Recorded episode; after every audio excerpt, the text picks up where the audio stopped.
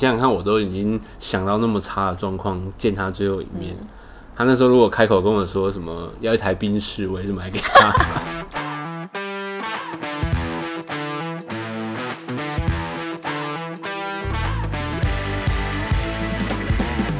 欢迎收听《贤妻良母小妈之论》。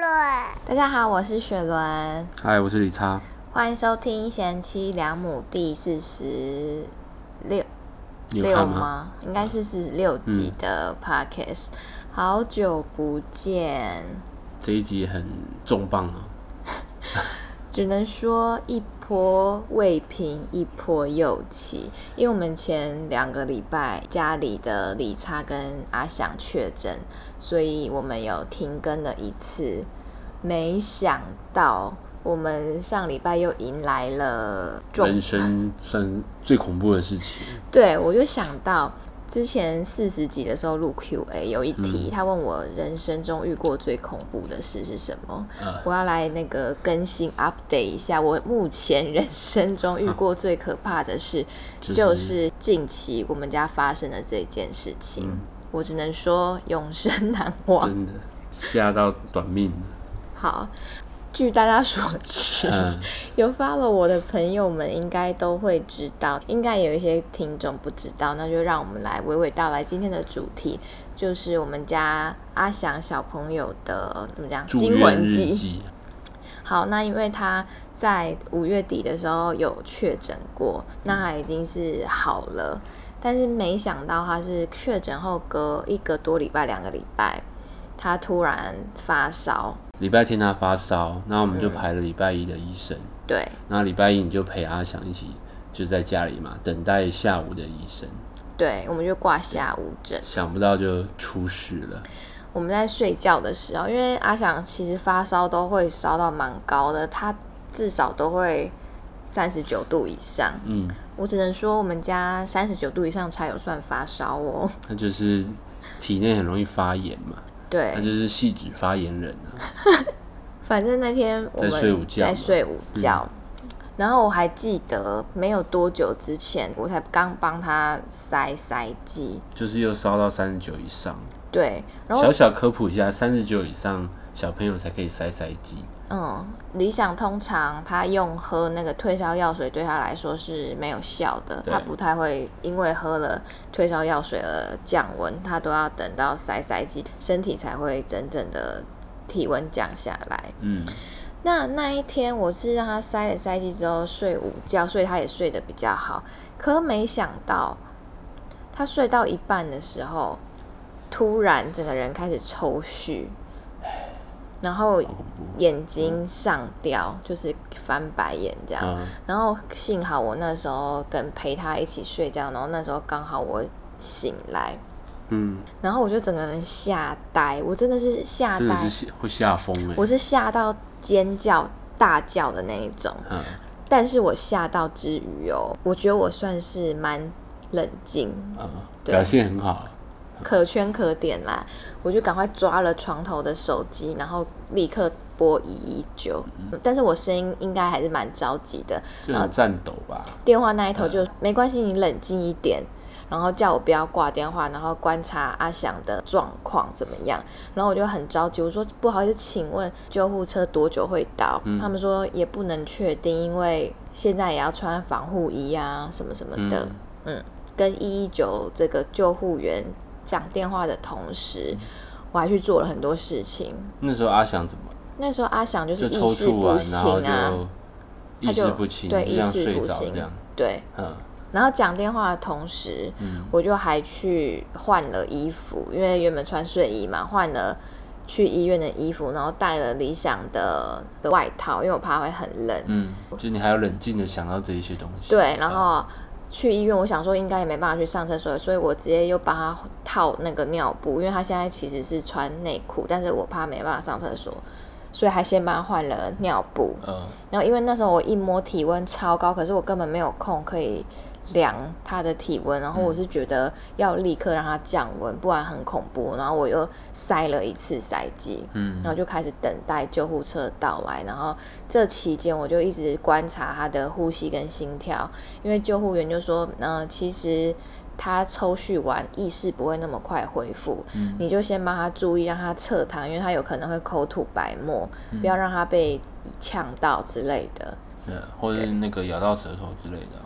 对，然后这个时候我就听到救护车的声音开进来我们家巷子，然后我就直接扛着理想，然后往一楼冲。嗯，那你是什么时候打给我？啊？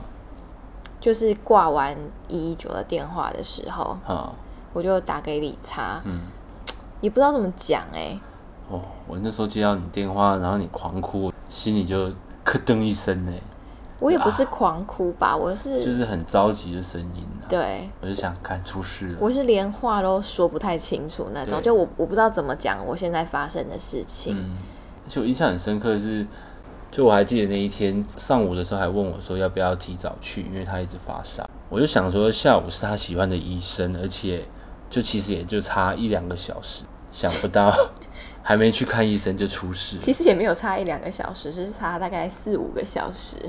反正那时候我就挂完一一九的电话，我就立刻打给理查，叫他赶快赶回来。可是因为那时候我也不确定阿翔会被送到哪一家医院，嗯，所以我就先跟理查讲这件事情。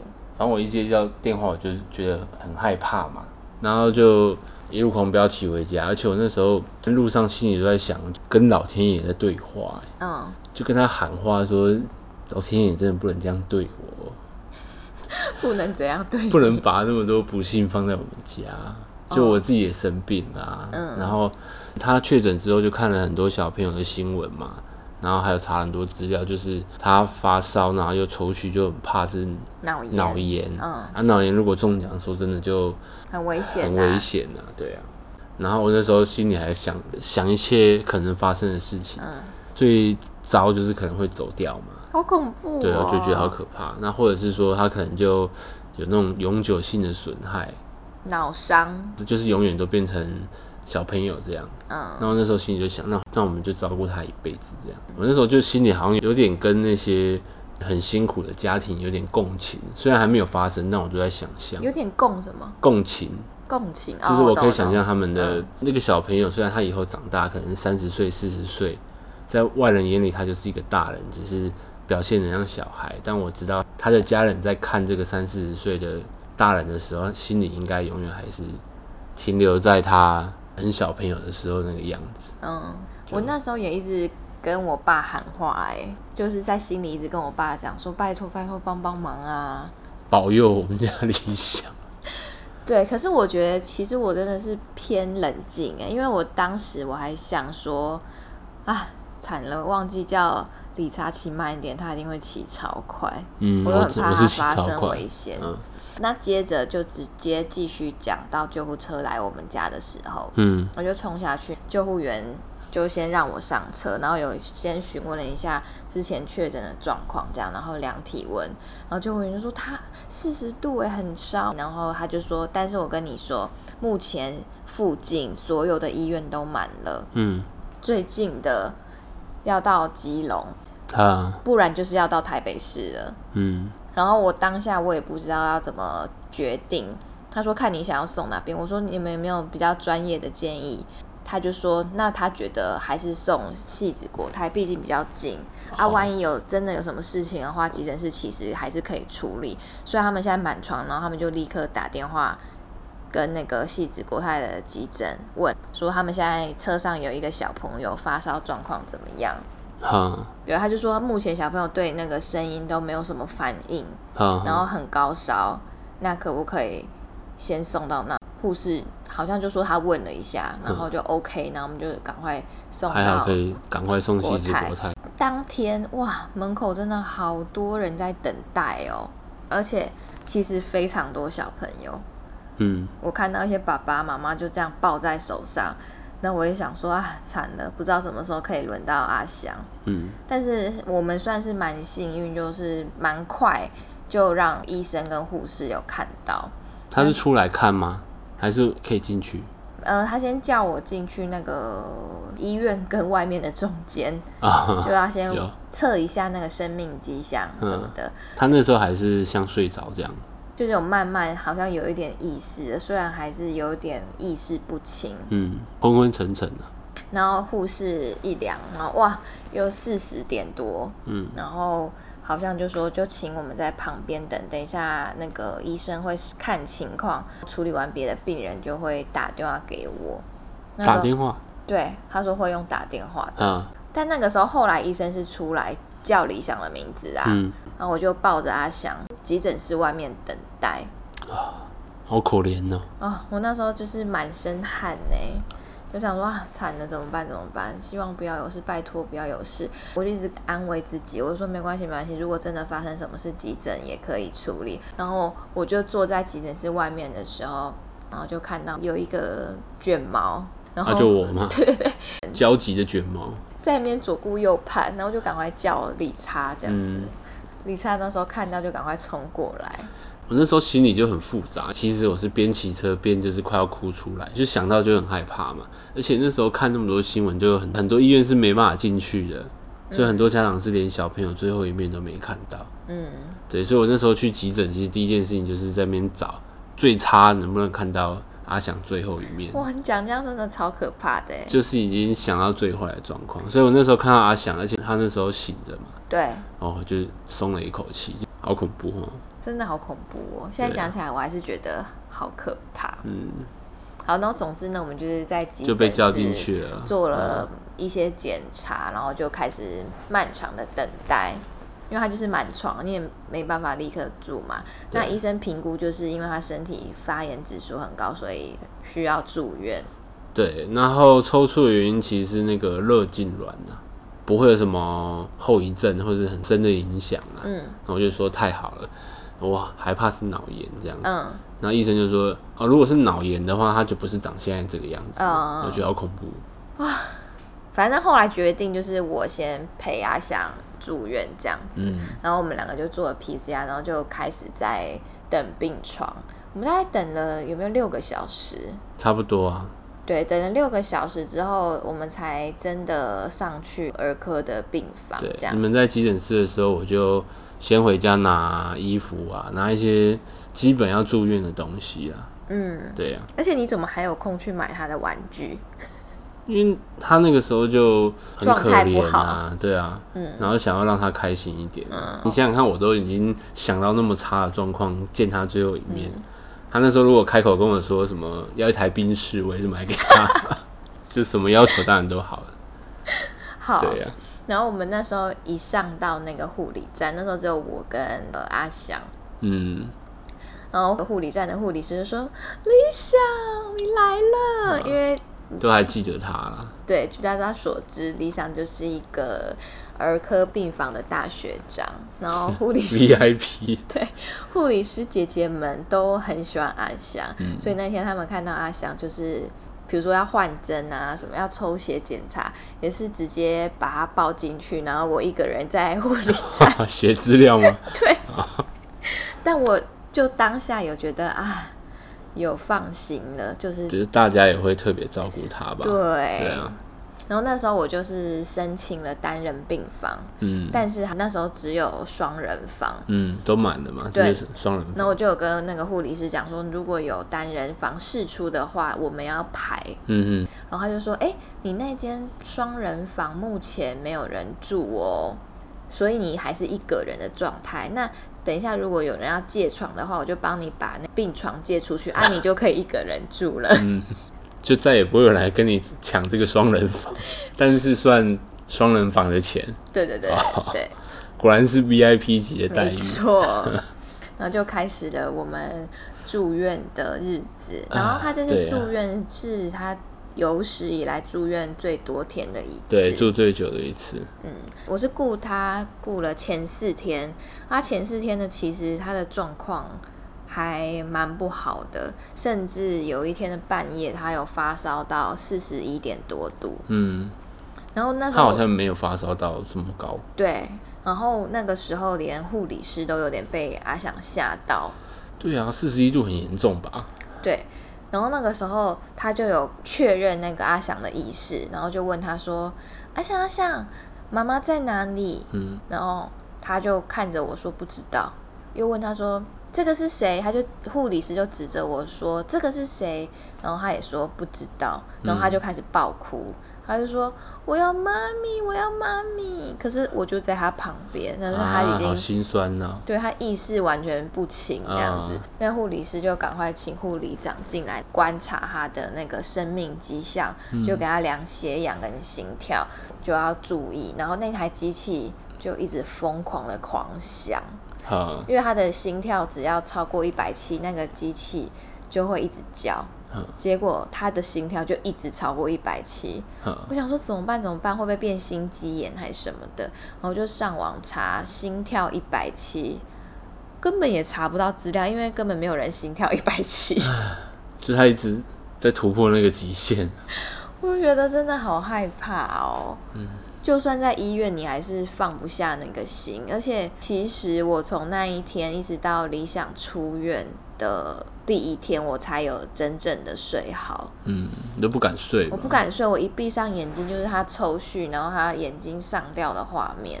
对，而且你也怕他半夜又突然烧起来还是什么的。对，所以我基本上半夜就是一直处在半梦半醒之间，然后我嗯都一定是跟他一起睡在病床上，随时注意他的动作什么的。他只要一有什么动作，我都会立刻惊醒。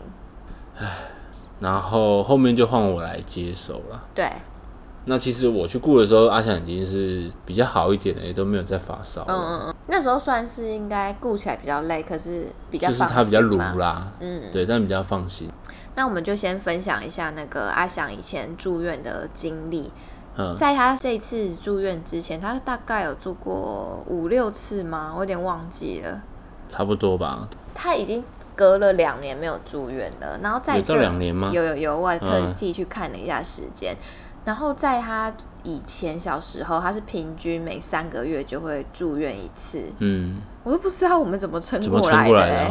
对，各种啊，肺嗯炎啊、支气管炎啊、扁桃腺化脓啊，反正就差不多那类些啦。对对他每次住院都是因为不同的原因。嗯那其实儿科病房他们是有规定，如果你是六个月以下的呃婴幼儿的话，你是不能陪住的，嗯就是他会放在婴儿室的加护病房，嗯就是跟其他的婴儿给护士一起照顾。六个月之前应该有住院过两次，嗯，然后那个时候只能去探视。有一次是戏子国泰还没病房，那我们被转去仁爱国泰。嗯就算是国泰，每间的规定也不一样。嗯然后仁爱那边是每天只有一个探病时间，早上跟下午吧。嗯嗯嗯那我有印象，有一次我们一样时间到就去看阿翔嘛，然后进去你看他一个人就很无聊，就是躺在那边，但就很乖。嗯，然后小朋友会有那个给药的那个像喷雾这样子，对，他就一个人躺着，然后看着天花板，也不吵不闹，就是让那个雾在那边喷。哦，他小时候真的好乖哦。对，然后你在旁边看，就他还没发现你，你觉得很心酸，就哇，他一个人在这里这么乖。对，然后我跟雪人就很心疼他，然后看一看觉得好可他。怜哦。等到探病结束之后，虽然很心疼，但是 我们转头就去吃了我们最爱的满堂红。因为仁爱国泰旁边之前有一家就就是很近啊，我觉得是台北最好吃的满堂红了，虽然它现在已经收起来了，好好笑哦。现在讲起来都觉得，真好意思啊。然后现在收听的听众应该也有一些是照顾过阿翔的护理师，对，就是有一些护理师变成阿翔的粉丝这样还有。追踪他 IG 嘛？对，然后我们之前住院的时候，阿翔很常被带到护理站哎、然后我就嗯一个人在病房想说，嗯，我我现在要干嘛？就让你偷闲一下。对他们都会把阿翔带去玩哎、啊，不然就是我要去拿饭还是买饭的时候叫外送啊，就要去一楼拿嘛。嗯然后要推阿翔出去的时候，他们就会说：“妈妈，那个想想放在这边就好了，你自己下去拿。”然后还会切水果给阿想吃。对啊，反正就是阿想在儿科病房算是 VIP 的待遇。嗯，然后他平常最习惯看的那个医生，这一次不是他的主治医师，嗯，因为你送急诊的时候，他会看当时值班的儿科医生是谁，你的主治医生就是谁。我们很常看的那一位医师呢，他还是有特地来病房，然后跑来了。对跟我们讲一下阿翔的状况，看他好不好。对啊，只能说遇到很多好人呢、看到变熟客了 熟客。照顾阿翔的时候，刚刚讲到阿翔已经比较好了，嗯，护士每天都会记录他吃什么嘛，对，就会问我们说他今天吃什么。对。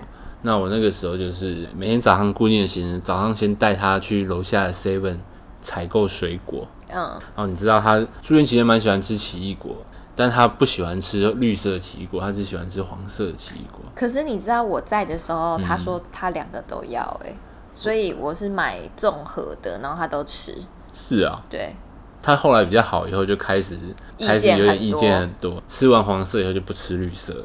一开始不舒服的时候，护士调查吃什么，我可能就是啊、半片面包，粥一碗，然后大概就这样很少。嗯，等到后期他已经恢复的差不多，他开始哇那个食量暴增了。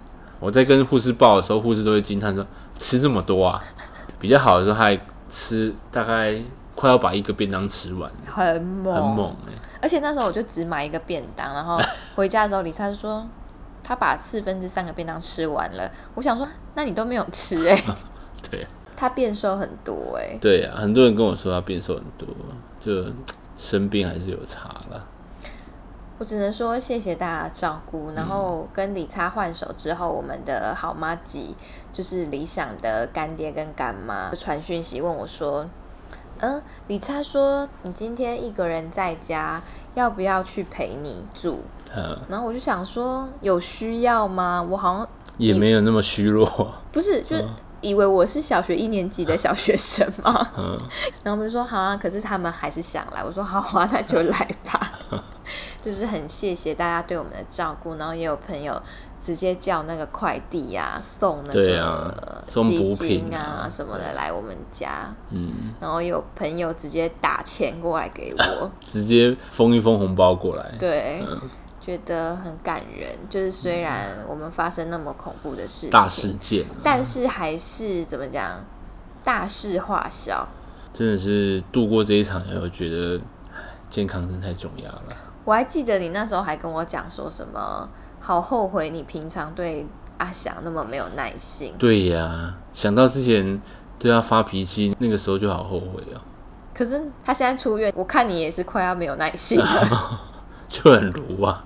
会啦，我会再多一点耐心，就是我会记得那个心情。快要发飙的时候，就会想啊，他那时候好可怜，那时候好好可怜。给一点耐心我。那时候跟老天爷对话的时候，我就说，对他健康一点的话，我要我做什么都无所谓，所你有这样以我不应讲啊？好像有吧，就类似这种话都喷出来啊，所以要对他有耐心一点。真对的，，然后他总共住了八天，八天，嗯，一出出院第一件事情，立刻带他去挑礼物，对随挑。随便随便你挑，挑一个你喜欢的。我只能说他跟我很像。你知道他第一个礼物拿的是什么吗？嗯，羽毛球拍，那种看起来超费、超便宜的羽毛球拍组。反正后来他挑了一个礼物，就是一台儿童吸尘器，而且是仿真的那种，不是不是卡通类的吸尘器哦，就是真的可以认真的吸尘器，只是比较小台，而且可以吸。很开心的去结账，结果说那个是赠品，不能非卖。卖 对那为什么会说阿翔跟我很像呢？嗯因为后来出院回家之后，嗯然后我妈就也来我们家，然后我妈也说要带阿翔去买一个大大的礼物。反正那时候我就带着我妈跟阿翔，我们三个人就去挑礼物。就他也是挑老半天，最后他原本要拿什么，你知道吗？那个 Tommy 卡的小车车。啊，那我就这么简单打发啊？对我们说不要这个，这个车你已经很多了。嗯，他又去给我挑了一台资源回收车，哦，就是 那么小的礼物，真的那种好像全家就买得到的那一种 对。啊，然后我就想到我小时候，以前我小时候，我妈就会说：“好，你考前三名带你去买礼物。”然后我妈说我总是挑很久，然后挑来挑去都是挑什么橡皮擦，就是很好满足。嗯，而且原本要带他去挑礼物的时候，他还说不要哦，是哦，她说我礼物已经很多了。真的是蛮容易知足的人哦。反正就是觉得他真的是健康快乐就好了。好啦，反正阿想的这个惊魂住院日记差不多就是这样子。只能说有惊无险的度过了。嗯，然后在这边呼吁，如果你是有小朋友的家长，或者是你身边有小朋友的话，就是要有警觉性啦。如果他刚好又有确诊过啊什么的，宁愿紧张一点，也不要把生病这件事情看得太好治疗。这样，嗯，不过我想大家有小朋友的话，应该都是蛮有警觉性的啦。嗯，真的是还好那一天你有陪没有哎、他睡觉、我觉得是因为有很多网友有跟我讲说，呃，比如说他们的小孩确诊之后过一个礼拜又突然发烧，然后结果肺炎去住院。啊、就所以很多后遗症。他那一次发烧的时候，我在问完理查要不要早上去看的时候，我不知道哪来的预感，觉得会住院，我就还去查了国泰住院的陪住的政策、哎，哦，因为我就觉得本来就有。预感说他如果再这样烧下去，应该是要去住。我觉得一定是要住的，只是什么时候看到。就也许那一天门诊看完就要我那时候就是这样想，我原本就是嗯想说早上去看，然后应该就会直接住院的。哦，那你的预感也算是蛮准的啦，最后还是住院的。那你会不会很有罪恶感？什么罪恶感？就是应该要早上就去看的。会啊，当下就会觉得哇，很多事情就是一个念头，就可能是不同的世界了。真的，那我们最后就是只能祝福天下的小朋友们都身体健康。真的，我刚刚看新闻看到一个四岁女童发烧，然后脑炎，三天就过几天就走了。唉，那个就是严重的，就是细菌跑到脑部脑部这样。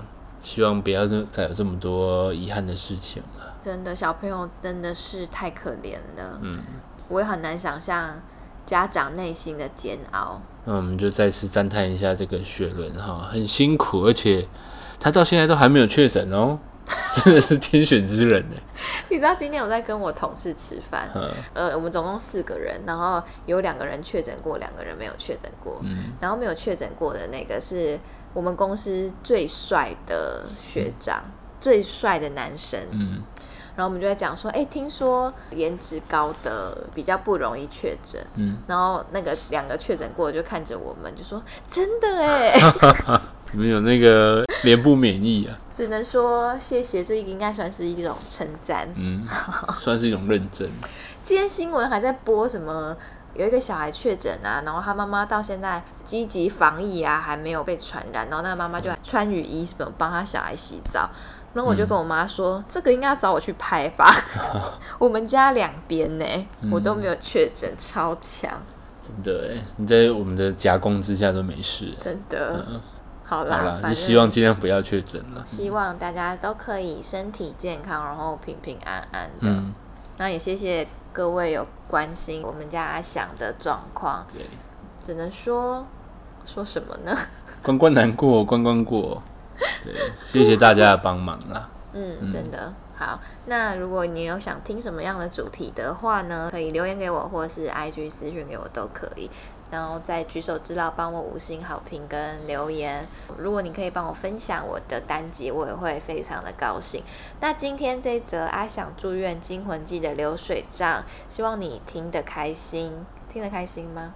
应该是听得胆战心惊。反正最后只 happy ending 就 OK 了。好，然后我们这礼拜呢，就会带阿翔回花莲好好的玩一下了。对，因为他在住院的时候说他想要去游泳，他从确诊就开始讲，一直讲到住完院都对还没有办法出去，唉，辛苦我们了。辛苦你了，你还要带电脑去剪呢，去剪 podcast。好啦，那我们下次见，拜拜。拜拜。谢谢收听，欢迎订阅，我叫平。